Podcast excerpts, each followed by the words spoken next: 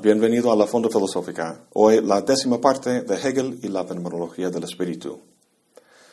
La dialéctica de Hegel tiene lugar en diferentes escalas, a veces en medio de un solo párrafo, entre las partes de capítulos, entre los capítulos mismos y entre diferentes secciones o divisiones enteras del libro mismo. Ahora estamos presenciando uno de los grandes giros de la dialéctica, entre la sección sobre la conciencia, los primeros tres capítulos, y la de la autoconciencia, el cuarto. Hasta ahora la conciencia se ha centrado en objetos en el mundo, tratándolos de forma teórica. Ahora pasa a fijarse en sí misma, el sujeto, relacionándose con el mundo de los objetos no de forma teórica, sino práctica. ¿Por qué práctica? Les cuento una anécdota para explicarlo. Hace tiempo contraté a una señorita para pasar una vez a la semana a hacer limpieza en mi casa. Cuando llegaba a casa en la noche, encontraba que nada estaba en su lugar. Al limpiar, ella también ordenaba las cosas, poniéndolas donde le parecía bien. Entonces me encontraba con un entorno ajeno y extraño, y pasaba media hora poniendo las cosas donde yo las quería, para que mi casa fuera no simplemente una estructura con objetos, sino mi hogar. Pues la casa de la autoconciencia, por así decirlo, es todo el mundo de su experiencia. Donde yo organizaba objetos, la autoconciencia los determina, para usar la terminología de Hegel. De la misma manera que yo quiero llegar a casa a verme reflejado en el entorno, o sea, ver objetos relacionados entre sí de tal manera que satisfagan mis deseos, necesidades y gustos, la autoconciencia quiere verse reflejado en todo el mundo de su experiencia, todo familiar y conocido porque ha sido determinado por ella misma.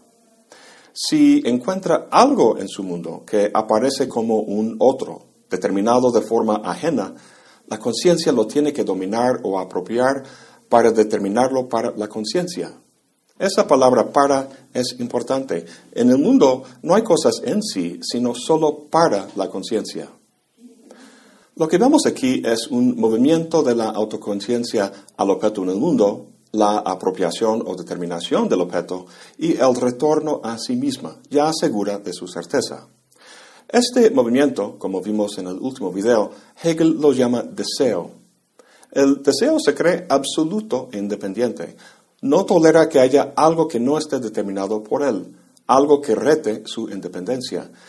Sin embargo, si superara o apropiara todo lo ajeno, el deseo dejaría de ser lo que es. El deseo es ese movimiento de negar la independencia del otro. La negación o determinación del otro no es un medio a un fin, sino que es el fin mismo, es la razón de ser del deseo. Todos hemos tenido la experiencia de desear algo, ir a comprarlo y poco tiempo después sentirnos aburridos con el objeto y vamos nuevamente a la compra de un nuevo objeto de deseo. El punto no es la consecución de objetos, sino la consecución misma. Esto es la idea tras esta famosa imagen de Barbara Kruger que dice compro, luego soy. Volviendo a la autoconciencia, pues se encuentra en una curiosa situación. Su identidad consiste en afirmar su independencia, que sea absoluta, pero esa independencia implica, paradójicamente, su dependencia sobre el otro. Si éste desapareciera, el movimiento que es el deseo ya no podría darse.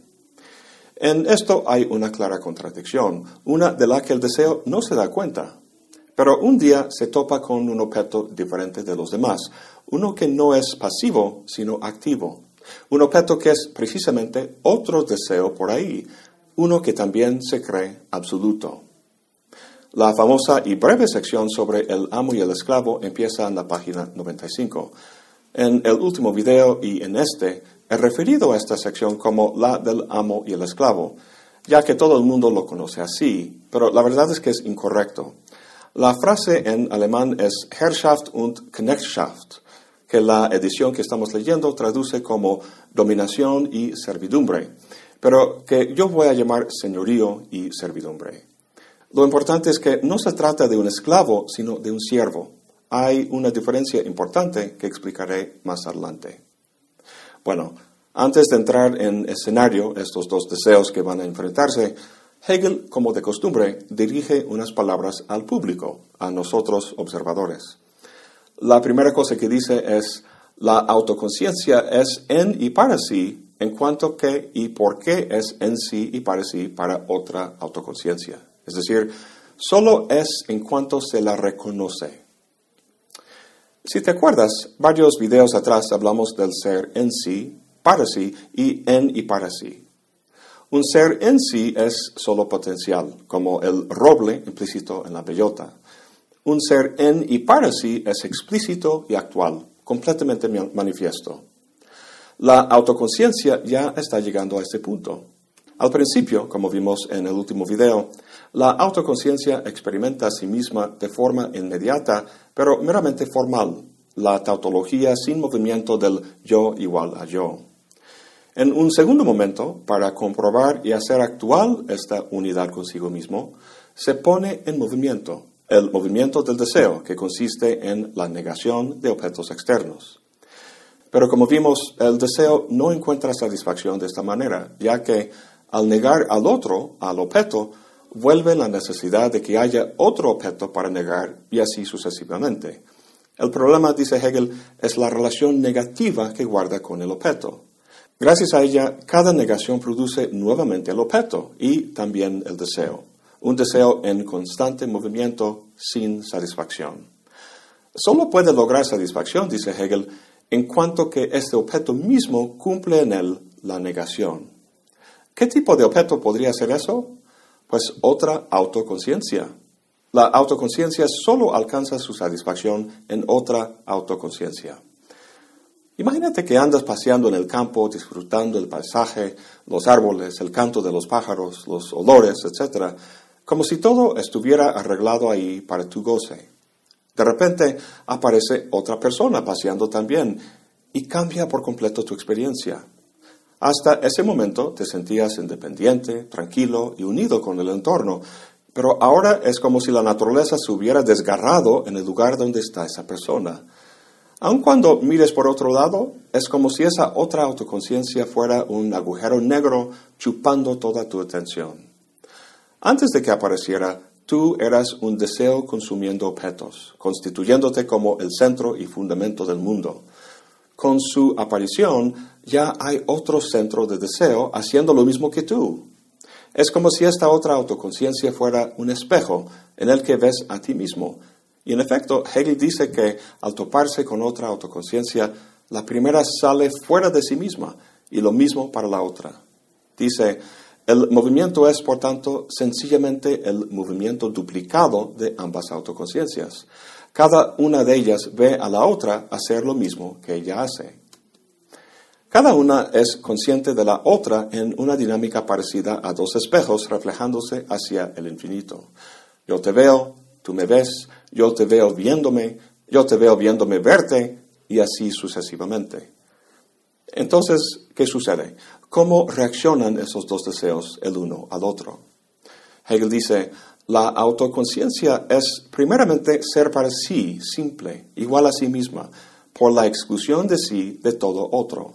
Su esencia y su objeto absoluto es para ella el yo. Esto es egoísmo total. El pronombre yo tiene un uso exclusivo, o sea, solo yo lo puedo usar. Cualquier otro no es para mí un yo, sino un tú. Obviamente la otra autoconciencia piensa lo mismo. Cada una siente amenazada su yoedad, su propia identidad. Para conservarla hay que negar ese otro. ¿Alguna vez has tratado de hacer que un niño de dos o tres años de edad comparta un juguete con otro niño? Casi imposible, ¿verdad? Eso se debe, como comentaba Freud, a que el niño empieza la vida regido por las pulsiones del inconsciente, puro principio de placer o deseo. De hecho, la palabra para deseo en alemán es Begierde, la raíz de la cual es Gier, que significa avaricia. El niño es un egoísta total, quiere todo para sí mismo. Pues esta es la postura de la autoconciencia. El deseo que le impulsa es como la tiránica codicia del niño de que todo responda a sus necesidades.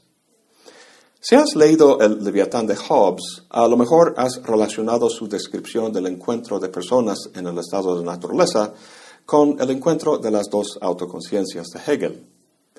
La gente en el cuento de Hobbes son egoístas también, regidos por su apetito, pero se dan cuenta rápidamente que esto los pone en conflicto con otros.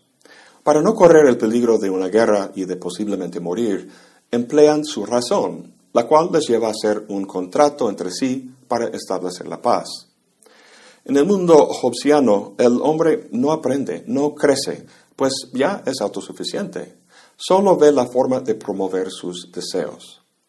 El modelo psicológico que explica su conducta es el de apetito y razón, la razón viendo cómo satisfacer deseos. En el mundo hegeliano, el hombre, o la conciencia, está cada rato transformándose, topándose con limitaciones y cambiando de perspectiva. Su perspectiva ahora es la del deseo egoísta, pero veremos que no es tan sencillo satisfacer su deseo a través de un pacto político con el otro. Su psicología es más compleja. Veamos por qué. Hegel dice, cada una de ellas, o sea, las autoconciencias, está bien cierta de sí misma, pero no de la otra, por lo que su propia certeza de sí no tiene todavía ninguna verdad. Pues su verdad solo estaría en que su propio ser para sí se presentase ante ella como objeto autosuficiente.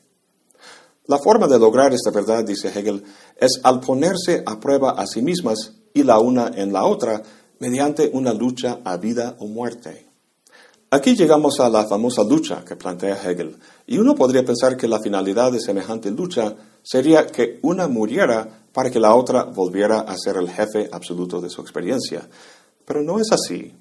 El punto de la lucha no es simplemente el de eliminar un problema objetivo allá afuera, a saber, la existencia de la otra autoconciencia, sino también el de eliminar un problema interno, a saber, la duda con respecto a la absoluta independencia de uno.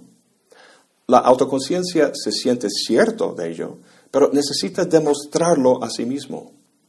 Sentirte seguro de tu nivel académico es una cosa, pero otra es saberlo de verdad mediante una prueba, un examen. La lucha de vida o muerte es ese examen para la autoconciencia. Dice Hegel que ninguna de las dos ha ejecutado el movimiento de la abstracción absoluta, consistente en, aniquilar todo ser inmediato para ser solamente el ser puramente negativo de la conciencia igual a sí misma. ¿A qué está igual la conciencia? ¿A ser hombre o mujer? ¿A su trabajo? ¿A su edad? ¿Puede la conciencia reducirse a su estatus social, las cosas que ha comprado, a sus relaciones sociales, como ser padre, amigo o jefe? No, no está condicionada por ninguna de esos hechos contingentes. No depende de ninguno de ellos. En su radical independencia es pura negatividad, igual solo a sí misma. ¿Te has preguntado alguna vez por qué ese famoso libro de Sartre se llama El ser y la nada? Pues toma la idea directamente de Hegel. La conciencia para Sartre no es ninguna cosa específica o determinada, sino que es la pura actividad de negación. Y en eso estriba su radical libertad. Bueno, volviendo a Hegel, esto es lo que quiere decir con eso del movimiento de abstracción absoluta. Si la conciencia quiere probar la verdad de su independencia absoluta, tiene que abstraer de todo aquello que lo condicione como algo determinado. La autoconciencia tiene que manifestarse a la otra autoconciencia, dice Hegel, como abstracción pura, lo cual consiste en mostrarse como negación pura de su modo objetivo o en mostrar que no está vinculado a ninguna existencia determinada, ni siquiera a la vida ni siquiera a la vida. Si uno tratara de matar al otro de lejos con un rifle de alto calibre, pues lo mata, pero se sentiría avergonzado por no haber tenido el valor de hacerlo de frente, arriesgándose la vida. La cobardía que la vergüenza señala muestra el hecho de que uno no es totalmente libre, sino que depende de o es condicionado por algo contingente, aun cuando esa cosa sea la propia vida. De hecho, es por eso que en la literatura y en las películas el héroe siempre es aquel que actúa de tal manera que haga manifiesta su libertad, su valor como ser humano en tanto ser humano, no en tanto dueño de bienes o poseedor de ciertos privilegios. A todos nos ha tocado actuar de esta forma en algún momento u otro. Hace muchos años yo defendí a un colega que algunos con posesión de poder estaban tratando de correr de la facultad. Yo todavía no tenía una posición segura en la universidad, entonces me arriesgaba en lo que hice. Después de la reunión, un compañero me dijo, Darin, ¿qué haces? Cálmate. Esto no es una película de Hollywood. No dije nada en ese momento, pero luego pensé, sí, la vida es en efecto una película de Hollywood. De otra forma, no valdría la pena vivirse. O sea, si todos solo buscaran la forma de asegurar sus intereses mezquinos a costo de su libertad como agente moral, no seríamos más que animales. Seríamos meros hombres hobbesianos. A diferencia del análisis costo-beneficio que hace la razón de ese animal, el hombre hegeliano no es solo apetito y razón, sino también cuenta con lo que Platón llamaba timos, aquella parte del ser humano capaz de indignarse, que busca el honor y el respeto a través de actos en los que demuestra su valor y por tanto su dignidad. El escritor C.S. Lewis ha descrito hombres que carecen de ese valor como hombres sin pecho. Simplemente matar al otro no basta para la autoconciencia. Tiene que hacerlo de tal forma que la verdad de su independencia quede demostrada. Y eso lo puede hacer solo con el pecho, arriesgándose la vida. Bueno, pues empieza la lucha. Pero muy pronto se dan cuenta de que si cualquiera de los dos muere, el otro no habrá ganado lo que esperaba. Dice Hegel, este ponerse a prueba por medio de la muerte supera precisamente la verdad que de él debiera surgir. ¿Por qué? Porque matar al otro es tratarlo como cualquiera de los demás objetos que uno ha determinado con su deseo.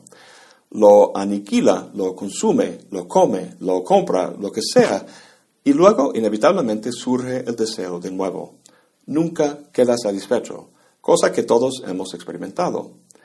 Si la autoconciencia trata al otro como una mera presencia o existencia, verá al matarlo que su ausencia es realmente el problema, porque esa ausencia es lo que suscita el deseo a una nueva conquista. Lo que realmente está en juego aquí, lo que realmente representa un reto a la autoconciencia, no es la presencia del otro, sino su agencia o deseo, o sea, su capacidad de determinar su experiencia. El acto de matar al otro no determina su deseo, sino que solo lo elimina. Y como hemos visto, el deseo del primero queda insatisfecho. Si realmente quiere satisfacer su deseo, tiene que lograr que el otro deseo determine a sí mismo como determinado por el primer deseo. En resumidas cuentas, el deseo no desea la muerte del otro, sino que desea el deseo del otro. Desea que el otro lo reconozca.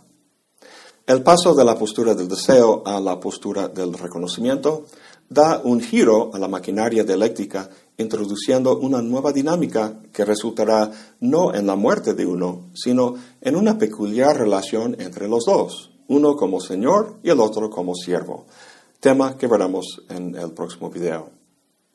Eso es todo por hoy. Gracias por acompañarme. Hasta la próxima y buen provecho.